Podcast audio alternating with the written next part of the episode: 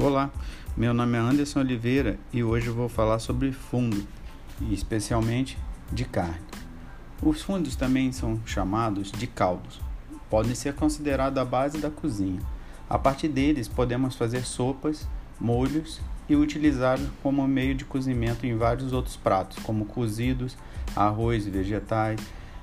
Reparem que muitas receitas podem conter caldo de carne, caldo de frango ou fundo de legumes e por aí vai. Fundo ou caldo, é, na realidade, é um líquido aromatizado, preparado a partir de uma fervura de ossos, carcaças de boi, aves, peixe ou mesmo vegetais. Ele é muito nutritivo e saboroso pois a partir da fervura prolongada em fogo baixo, todos os ingredientes é possível extrair seus nutrientes, e a cor e todo o sabor. Um bom caldo ou fundo é meio caminho andado para uma receita saborosa.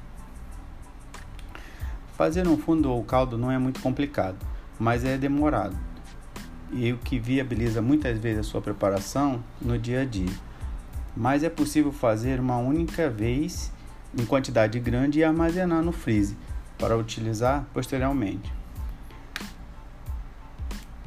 As regras básicas para um bom caldo são escolher os bons ingredientes, seja ossos ou carcaças ou vegetais, iniciar sempre com água fria, cozinhando sempre em fogo baixo, panela alta e nunca tampar.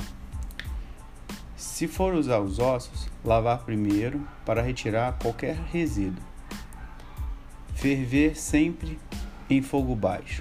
Não pode ferver ou evaporar o líquido.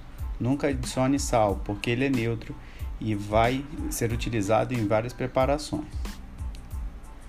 A proposta, o tempo de cozimento pode variar. O osso de boi geralmente 8 horas do vitelo 6 e, e aí você vai né, percebendo. O, você tem que ir tirando né, as partes de gordura para não ficar muito engordurado e para você ter um bom caldo ele tem que ficar claro, sem muita gordura e bastante aroma.